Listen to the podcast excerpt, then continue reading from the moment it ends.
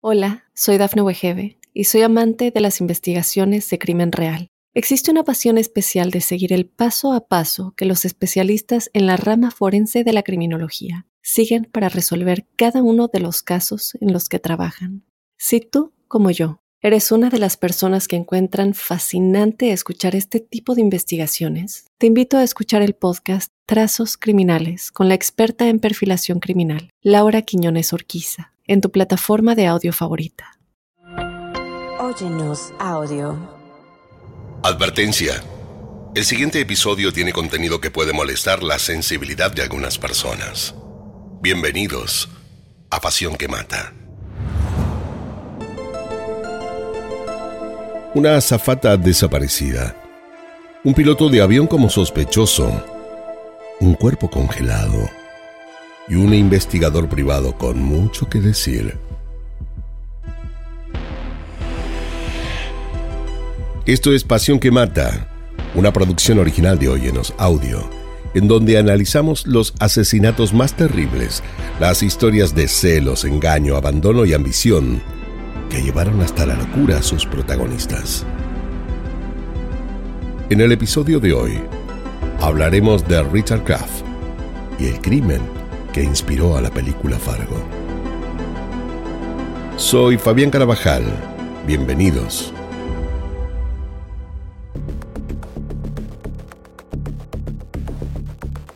En 1979, Helen Nielsen se casó enamorada y feliz con un piloto de vuelos comerciales sumamente guapo que había conocido en el trabajo años atrás, Richard Kraft. La joven pareja había decidido comprar una casa en Newton, Connecticut, para comenzar su vida juntos. Ella, por su parte, era una hermosa mujer que trabajaba como asistente de vuelo y él era un piloto de vuelo. Luego de algunos años, instalados en la nueva casa que habían comprado juntos, quisieron ampliar la familia. Ambos siempre habían tenido el deseo latente de tener muchos hijos. Con el correr del tiempo la familia se había agrandado. Sus hijos Andrew, Thomas y Christina eran todo lo que Hele siempre había soñado. Hele era hija única. Había nacido y crecido en Dinamarca. Su infancia la había vivido en un pequeño pueblo al norte de la capital. Siempre había brillado con luz propia, curiosa, divertida, valiente y sumamente extrovertida. Amaba ir al colegio y obtenía aprobado en todas las materias.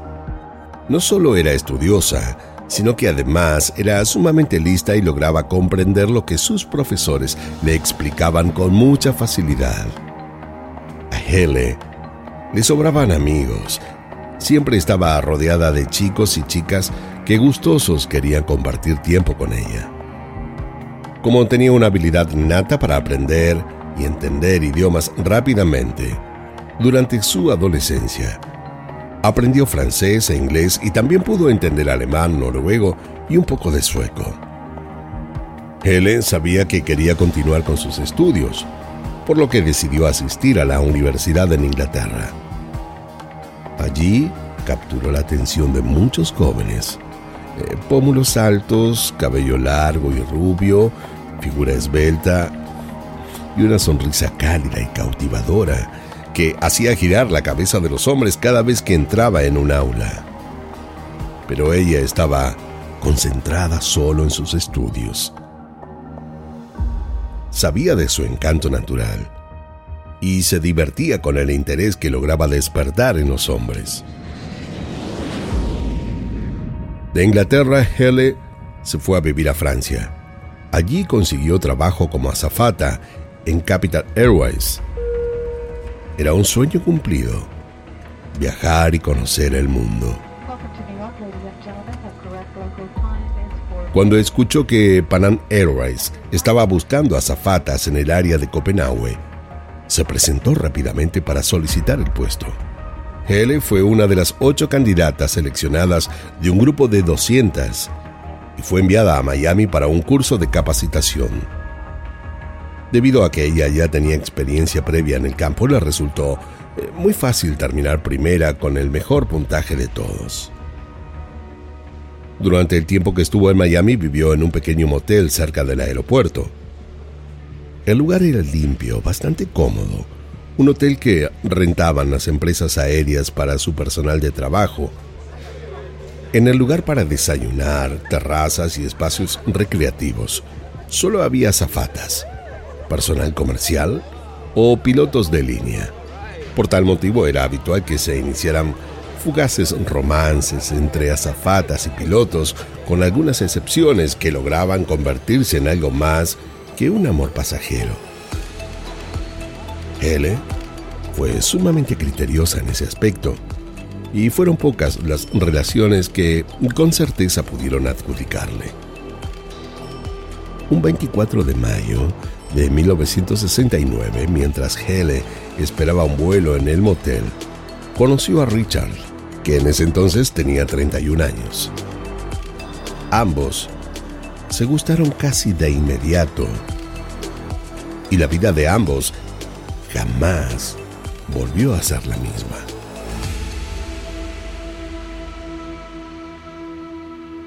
Richard tenía el pelo castaño, era más bien bajo, tenía un aspecto desalineado, pero a casi todas las muchas mujeres les resultaba sumamente atractivo. Una mezcla de hombre fuerte y sumamente débil a la vez, con la inocencia de un niño y la sensualidad de un playboy. Richard eh, no encajaba con la imagen estereotipada de un piloto. No era ni tan alto ni tan agraciado, pero igualmente había mucho atractivo innegable en él. Richard había nacido en la ciudad de Nueva York el 20 de diciembre del año 1937. Era el menor de tres hermanos. Su padre, bastante conocido en la sociedad neoyorquina, era un hombre de negocios muy exitoso de Manhattan, que soñaba con vivir en los suburbios, y su madre, ama de casa, quien dedicaba su tiempo entre las tareas del hogar y obras de caridad que llevaba a cabo con sus amigas. El padre de Richard, con los años, tomó la decisión de comprar una lujosa y amplia casa en Durham, Connecticut, una de las comunidades más prósperas. El padre de Richard había sido piloto en la Primera Guerra Mundial y era además exjugador de fútbol americano universitario.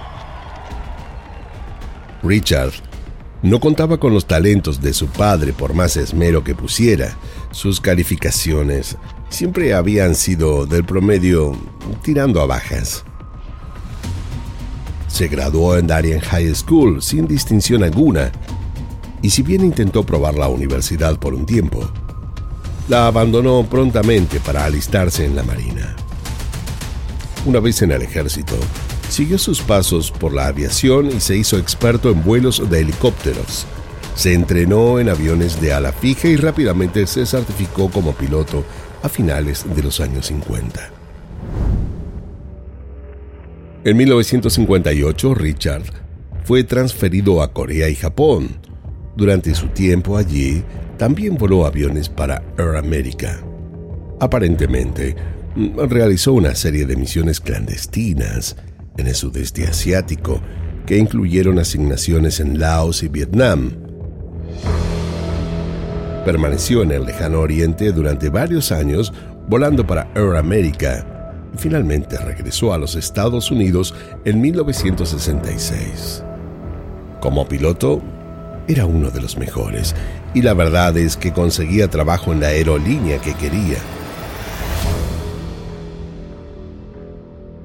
Finalmente, apostó a un trabajo de piloto en Eastern, una de las aerolíneas más grandes y activas de Estados Unidos en aquel entonces.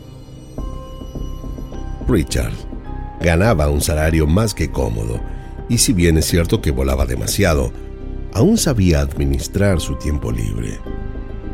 Cuando conoció a Hele, él ya estaba comprometido con otra persona, pero a ella eh, no pareció importarle. Ella continuó viéndolo. a pesar de sus relaciones con otras mujeres, incluida su prometida. Un vínculo con muchas idas y vueltas durante años. Peleaban demasiado. Hele quería estar con él, pero por momentos no parecía resignarse a que el costo sería tener que compartirlo. Cuando finalmente se casaron, ambos eh, parecían estar sumamente decididos y enamorados, pero en realidad lo hicieron porque Hele había quedado embarazada.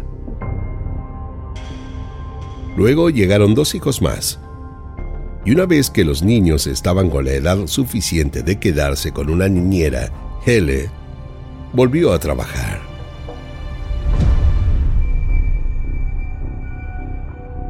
Al cuidado de los niños dejó a Darren Mary Thomas, de 19 años.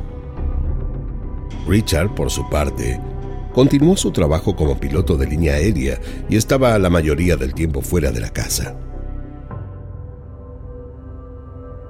Tenían todo lo que el mundo quería, una casa increíble, eh, tres hermosos hijos, los trabajos de sus sueños y unos salarios que juntos superaban los 125 mil dólares al año. Para aquel entonces, era una suma más que importante de dinero que solo el 5% de los americanos podían acceder. Richard decidió ser quien maneje las finanzas de la familia, lo que le permitió gastar una gran cantidad de dinero en su pasión favorita sin que Hale se entere, la colección de armas. Tenía escopetas, docenas de pistolas, varias automáticas de 9 milímetros, revólveres calibre 44, Magnum 357, rifles de alto poder, armas semiautomáticas, ballestas, granadas de mano y miles de municiones. Todo parecía ser más que suficiente para armar un ejército completo de 50 hombres.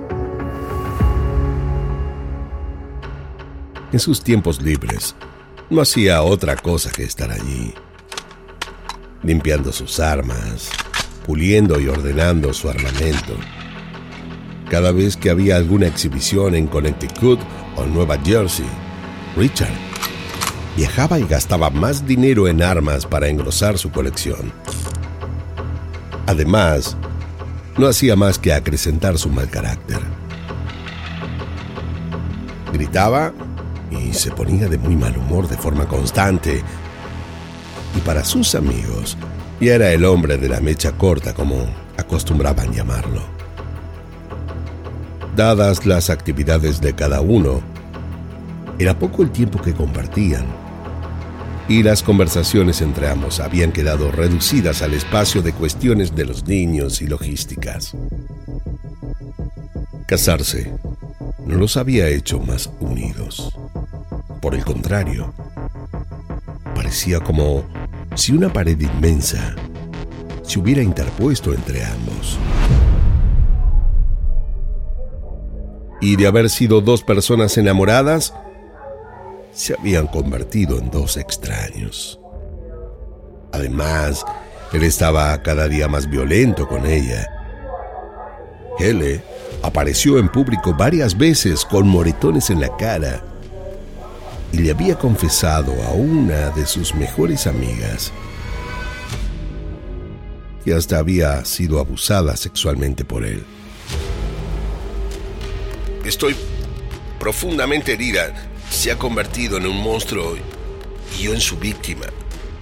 No solo jamás lo perdonaré, sino que pagará todas y cada una de las cosas que me hizo. Le había dicho.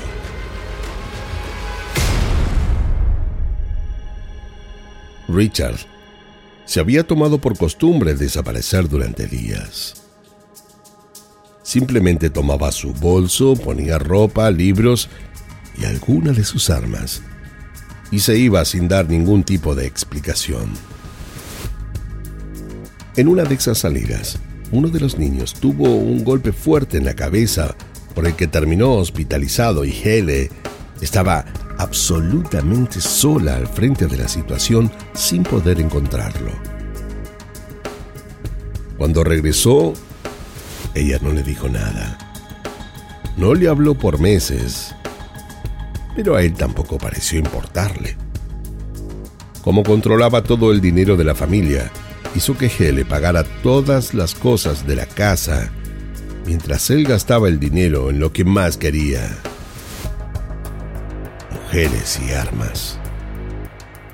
También se le antojó comprar una variedad de equipos de jardinería, tractores, cortadoras de césped y una retroexcavadora de 25 mil dólares que nunca usó.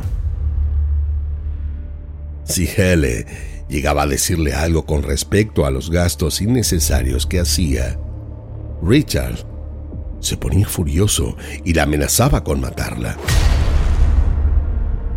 Además de sus viajes como piloto, sus amantes y sus armas. Sintió que tenía tiempo como para convertirse en oficial auxiliar de la policía en Newton. Y aunque no le pagaron por su tiempo en el departamento de policía, se tomó un trabajo muy en serio. Solía estar en la comisaría, incluso cuando no estaba de servicio, y hasta respondía a las llamadas de la policía sin ninguna autorización. Pasado un tiempo, en el año 1986, fue contratado como oficial de policía en la cercana ciudad de Southbury. Era extraño para sus compañeros ver con el ahínco y profesionalismo con que Richard se tomaba este asunto.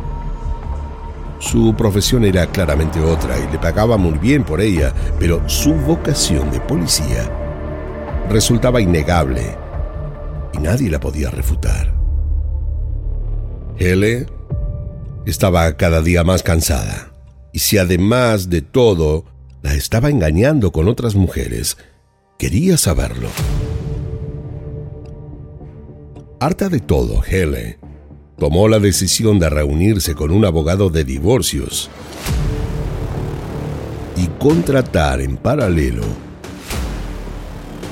a un investigador privado.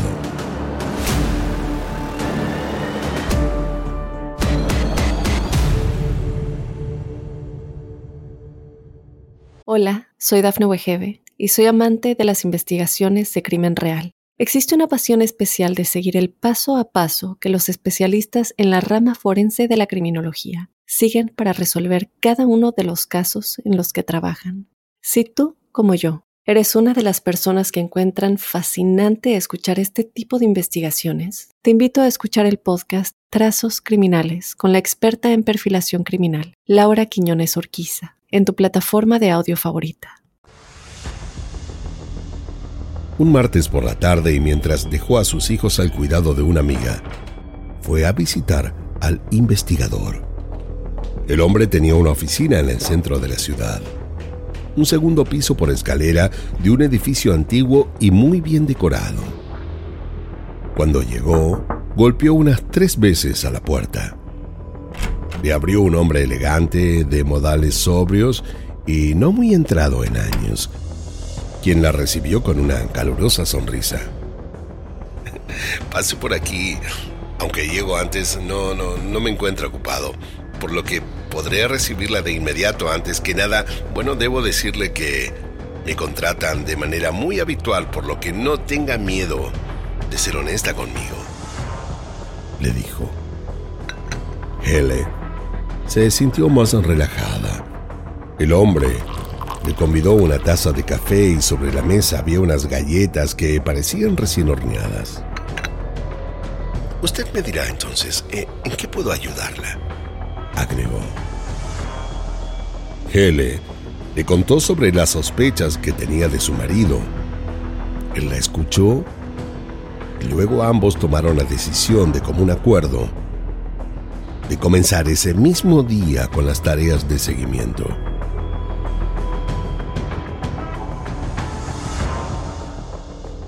Oliver Mayo era un experto en las investigaciones de infidelidad Además, pesaban sobre él las mejores recomendaciones. Era discreto, no ponía en evidencia jamás a sus clientes y se manejaba con el más absoluto profesionalismo en la materia. Descubrir en qué invertía su tiempo Richard fue fácil. Y en tan solo dos semanas, Oliver la citó a Hele nuevamente a su oficina para hacer la entrega de las fotos que había logrado obtener. Las devoluciones solía hacerlas de manera presencial. No eran momentos fáciles para las víctimas de estafas y engaños. Ni bien se sentó, le hizo entrega de un sobre cerrado, vaso de agua y unos pañuelos descartables. Hele tomó aire y se dio el valor para abrir el sobre. Al hacerlo, y luego de mirar unas diez veces cada una de las fotografías, las apoyó sobre el escritorio y por unos cortos segundos quedó con la mirada perdida hacia la ventana. En las fotos, Richard estaba besando a un asistente de vuelo en Nueva Jersey. Su intuición era cierta. Richard la engañaba con otra mujer. Hele no parecía desconsolada y jamás dudó en que lo mejor sería el divorcio. Oliver, al verla, sintió pena por ella. Si bien estaba acostumbrado a ver esa expresión de desilusión en el rostro de sus clientes, el de ella fue uno que no logró olvidar jamás. Hele era una mujer simpática, atractiva, buena madre, cordial e independiente. Oliver pensó en lo injusto de todo por lo que estaba pasando, pero mientras él pensaba eso, ella enderezó la vista, sonrió, le pagó y se levantó de la silla. Eh, muchas gracias por todo, Oliver. Usted me ha sido de gran ayuda. No tengo más que palabras de gratitud, le dijo. El agradecido soy yo de que usted haya confiado en mí y, sinceramente, lo siento mucho, le aclaró. Lo que acontece favorece a Oliver. Jamás lo olvide. Y si me perdona, ya debo irme. Me queda un hermoso divorcio por delante, agregó. Oliver decidió acompañarla hasta la puerta. Una vez allí, ella lo saludó con un cálido beso al costado de su boca y en voz baja, a modo de susurro, le dijo, Usted no se preocupe. Me dijo lo que necesitaba saber. Un sorbo de verdad siempre hace bien. Y se fue. Oliver no volvió a verla más. Hele se había ido de la oficina de Oliver dispuesta a terminar con su matrimonio. Esperaría unos días, tal vez meses, pero su decisión ya había sido tomada. Su divorcio era algo inminente, lo quisiera él o no.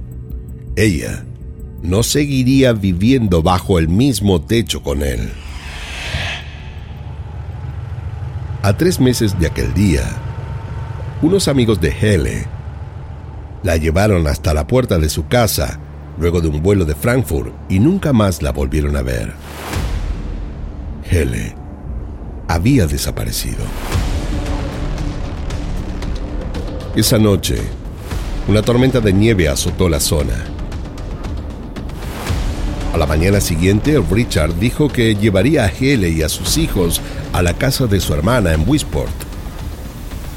Pero cuando llegó, ella no estaba con él.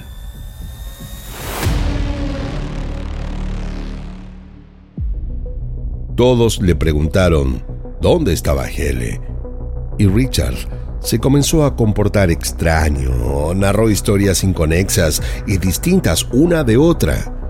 Eh, no podía decir con claridad dónde estaba Hele.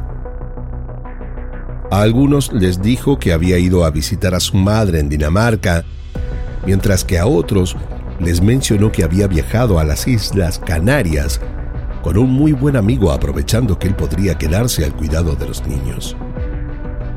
Lo cierto es que no había registros de ella en ningún aeropuerto. No había evidencia de que ella hubiera comprado los tickets, ni que él hubiese avisado a sus familiares de su visita, tampoco rastros de que algún amigo cercano a ella le haya propuesto ir juntos a las Islas Canarias. Los amigos de ella sabían que las cosas entre su amiga y Richard estaban muy mal.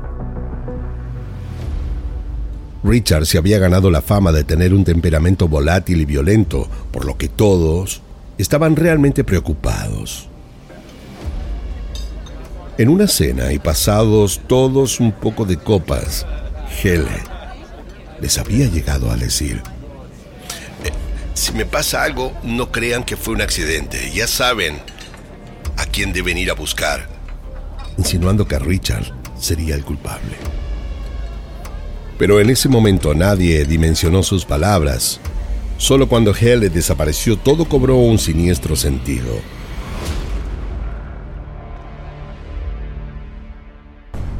Al tomar estado público la noticia de su desaparición, Oliver, el investigador, no dudó ni un instante en suponer que la desaparición estaba vinculada con su esposo. Si bien los investigadores entrevistaron a amigos y a la familia tanto de Richard como de Hele, no lograron obtener nada nuevo, salvo que ella jamás habría dejado a sus hijos pequeños y se hubiera ido sin avisarle a alguien. Los amigos de Hele le dijeron a la policía que ella había descubierto recientemente que Richard tenía una novia en Nueva Jersey con la que había estado saliendo durante años y antes de desaparecer, había sido muy clara en algo. Quiero divorciarme, dijo. Oliver sabía que le sería difícil probar sus suposiciones, más aún teniendo en cuenta que estaba denunciando a un agente de la ley.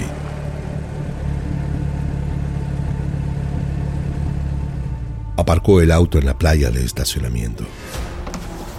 Cerró la ventanilla, tomó las llaves y bajó.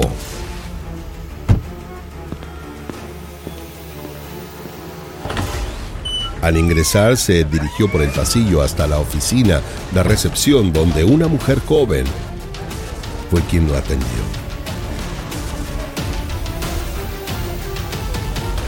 Ella fue quien lo acompañó con el oficial a cargo pero en su testimonio no hizo más que desestimar su teoría. Oliver sabía que estaba en lo cierto y que más tarde o más temprano la verdad sobre Richard saldría a la luz.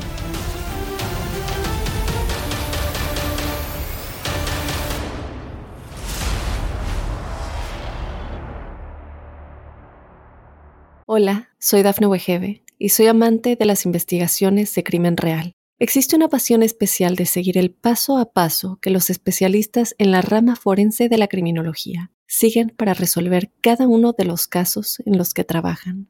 Si tú, como yo, eres una de las personas que encuentran fascinante escuchar este tipo de investigaciones, te invito a escuchar el podcast Trazos Criminales con la experta en perfilación criminal, Laura Quiñones Orquiza, en tu plataforma de audio favorita.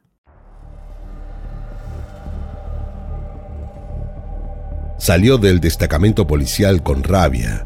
Aquella mujer había acudido a él por ayuda y la información que le había proporcionado solo había servido para su desaparición. El remordimiento lo carcomía por dentro. Había visto demasiadas injusticias en su profesión. Tenía que lograr la forma de lograr ser escuchado. Para ese entonces, el fiscal del condado tomó la decisión de remitir el caso a la policía del estado de Connecticut Y allí, todo milagrosamente avanzó más rápido. El 26 de diciembre, mientras Richard estaba de vacaciones con sus hijos en Florida, por orden judicial la policía pudo registrar su casa. Para entrar, rompieron la puerta de ingreso. Dentro, la mujer que llevaba adelante los quehaceres del hogar salió asustada. Estaba en la cocina cuando sintió el golpe. Los oficiales le explicaron la situación y ella en todo momento se mostró dispuesta a colaborar. En el interior, encontraron pedazos de alfombra tomados del piso del dormitorio principal. La mujer recordó que había aparecido una mancha oscura del tamaño de una naranja en un área de la alfombra, pero que luego desapareció. Ella no la había sacado simplemente de un día para el otro. No estaba más. Los oficiales revisaron absolutamente todo. Cada uno de los cuartos. La sala principal, la sala de juegos y la cocina. En el cuarto de Hele, al costado de la cama, dieron con una mancha de sangre los peritos forenses tomaron las muestras mientras la mujer repartía tazas de café por toda la casa y convidaba amablemente unas galletas recién horneadas. Toda la investigación forense estuvo a cargo de Henry Lee, un reconocido y renombrado investigador de la Policía Estatal. Llevaba años en su puesto y sus trabajos siempre habían sido llevados con la más absoluta excelencia. Henry fue el primero en sorprenderse con el viaje de Richard y lo colocó como principal sospechoso de la desaparición de Helen. Como un hombre que amaba tanto como decía a su mujer, podía irse de vacaciones en vez de estar desesperadamente buscándola. ¿Acaso él sabía que nadie la encontraría?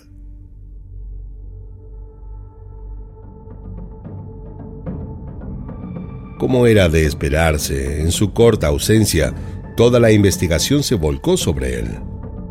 Llamadas telefónicas, uso del dinero común, tarjetas de crédito, y allí fue que los investigadores pudieron encontrar algo.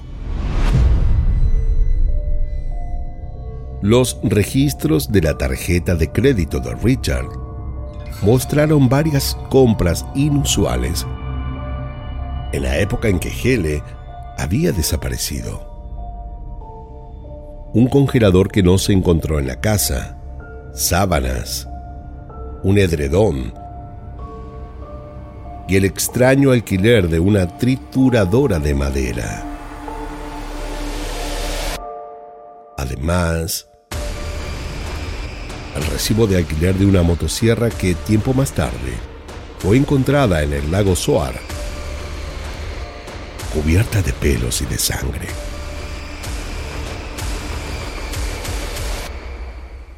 ¿Qué era lo que había pasado? La noche del 18 de noviembre, pocas horas después de que Hele fuera vista por última vez, Joseph Haim estaba arando las carreteras durante la tormenta de nieve cuando notó un camión de alquiler con una astilladora adjunta estacionado cerca de la orilla del lago Soar. Una fuerte tormenta invernal, inusualmente severa que golpeaba el centro de Connecticut. Las condiciones de manejo fueron casi imposibles durante la noche y empeoraron aún más pasadas las horas. Tanto la nieve como el aguanieve cubrieron el campo casi por completo. Las calles estaban vacías. No había autos ni personas. Las ráfagas de viento derribaron todo lo que tuvieron a su alcance. Árboles, postes y líneas de servicios públicos. De un momento a otro toda la ciudad y los alrededores se habían quedado completamente a oscuras. Nadie tenía electricidad. Necesitaban pedir ayuda y fue entonces que de la cercana ciudad de Salisbury se llamó a los empleados de la vía pública para quitar la nieve y poner sal en las carreteras heladas. Muchas fueron las personas enviadas a trabajar para mantener limpias las carreteras. Uno de esos trabajadores de los servicios públicos del pueblo era Joseph Hain. A la noche, a eso de las 12.30 horas, Hain fue a recoger al garage una máquina quitanieves. Su idea era comenzar la ruta por la calle principal de South Ferry y continuar por las calles aledañas, quitando la nieve, evitando las numerosas ramas que bloqueaban las carreteras. Alrededor de las 3.30 am, Hain aró a lo largo de River Road hasta que llegó a la intersección de South Flat Hill Road. Tan pronto como pasó a la intersección, Hain vio un camión estacionado al costado de la carretera. El vehículo era como una furgoneta Jujol con ruedas dobles, la, la caja color blanquecino sucio y la cabina color naranja. Dijo. Las luces las tenía apagadas. El respaldo enrollable estaba cerrado. Era extraño ver un vehículo esa noche parado allí. La curiosidad lo llevó a acercarse El camión tenía una trituradora de madera grande en la parte trasera. Parecía ser una astilladora vieja y ya muy usada. Al lado del auto había un hombre.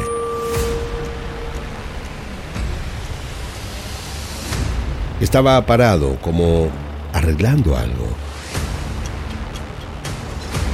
Luego fue hacia la parte trasera del camión y allí se perdió de vista.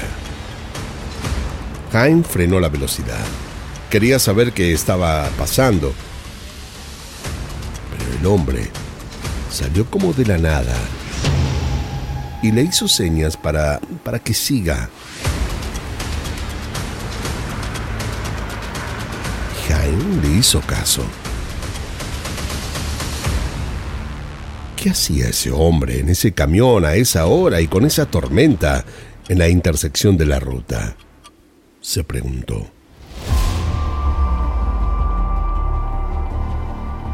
Unas dos o tres horas más tarde, como a las cinco y media de la madrugada, Hein volvió a barrer River Road, pero desde la dirección opuesta. Al pasar por el área de Glen Road, vio el mismo camión. Eh, pero ya no había nadie. El hombre que estaba ya se había ido. Solo pude percibir que la parte de atrás de la caja estaba abierta y logré ver algunas astillas de madera dentro, dijo. Fue extraño, porque una persona saldría tan temprano en la mañana, en medio de una tormenta, a cortar madera? Le preguntó a los oficiales. Y es que cuando Hines se enteró de la desaparición de Hele, fue al destacamento policial más cercano a hacer la denuncia de lo que había visto. Los policías le solicitaron que los lleve hasta el lugar de los hechos. En un patrullero viajaron dos oficiales y Jaime. En el otro auto, personal forense con dos perros labradores sumamente entrenados. Una vez en el lugar, se dio comienzo al rastrillaje. La policía de investigación que examinó las aguas del lago pudo encontrar muchas piezas pequeñas de metal y unas tres onzas, algo así como 85 centímetros de tejido humano.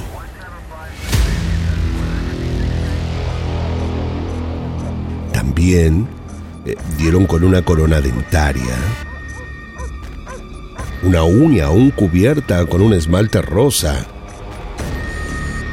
cabellos humanos rubios, sangre del tipo cero, el mismo que el de Gene y varias astillas de huesos. A su intuición parecía no haberle fallado. Los restos fueron llevados a analizar y efectivamente eran de Hele.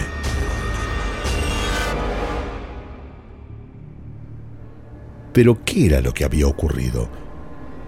¿Por qué Richard la había asesinado?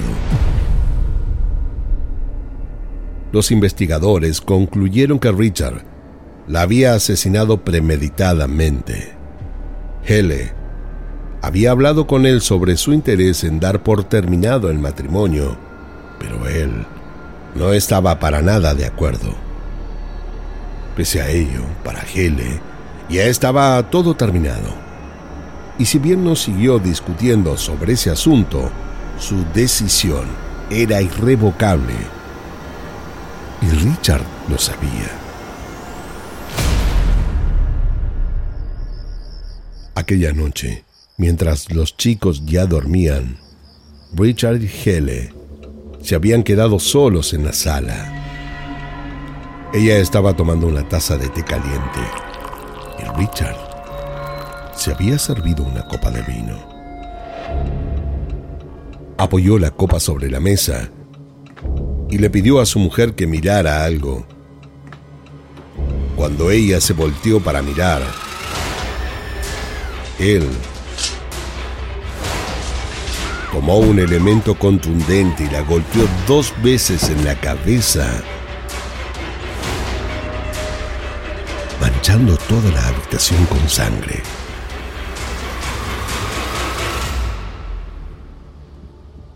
Se acercó a ella para corroborar que no respiraba. Y cuando se dio cuenta que estaba muerta, se aproximó hasta la puerta para cerrarla. Volvió a la sala, tomó el cuerpo ya muerto de Hele y lo metió en el congelador que había comprado y había dejado enchufado en el garage de afuera de la casa. Mantuvo el cuerpo en el congelador durante horas hasta que quedó completamente congelada. Lo sacó, tomó la motosierra y cortó a su mujer en varios pedazos. Debía hacer todo rápido antes de que los niños se levanten a desayunar.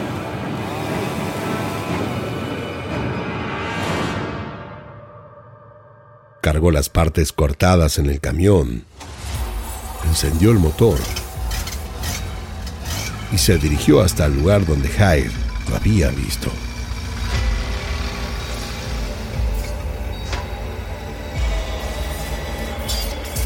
Allí prendió la trituradora de madera, colocó las partes del cuerpo de Gene,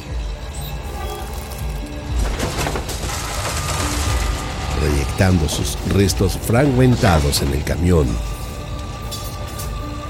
y luego los sacó con una pala hacia la orilla. Pero todo juicio por homicidio necesita el cuerpo de la víctima. Del cuerpo de Hele solo quedaban piezas sueltas, incluidos entre ellas un diente. Con ayuda de un dentista forense, la corona de dientes encontrada en el borde del agua se correspondió positivamente con los registros dentales de Helen. Ya no cabían dudas.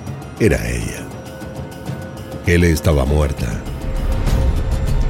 y sobre esta evidencia con todas las cosas halladas en su casa, el juez emitió una orden de arresto para Richard. El juicio debió esperar hasta mayo del año 1988 en Norwalk, donde dio comienzo el mismo.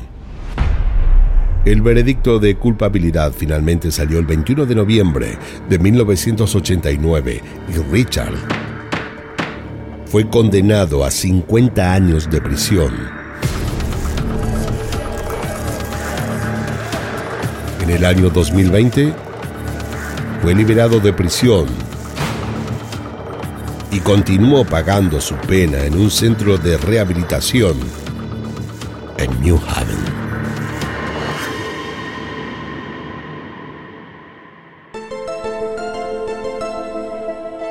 Esto fue Pasión que Mata, una producción original de Oyenos Audio. No olviden suscribirse y calificarnos en todas las aplicaciones de podcast. Soy Fabián Carabajal y nos escucharemos en el próximo episodio, en donde, como siempre, descubriremos cómo la obsesión puede confundirse con amor, cuando en realidad llega a ser una pasión que mata.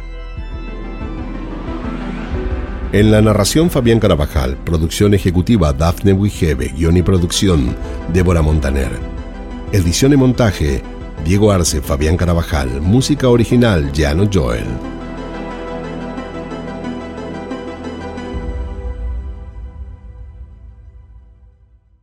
Hola, soy Dafne Wegebe y soy amante de las investigaciones de crimen real. Existe una pasión especial de seguir el paso a paso que los especialistas en la rama forense de la criminología siguen para resolver cada uno de los casos en los que trabajan. Si tú, como yo, eres una de las personas que encuentran fascinante escuchar este tipo de investigaciones, te invito a escuchar el podcast Trazos Criminales con la experta en perfilación criminal, Laura Quiñones Orquiza, en tu plataforma de audio favorita.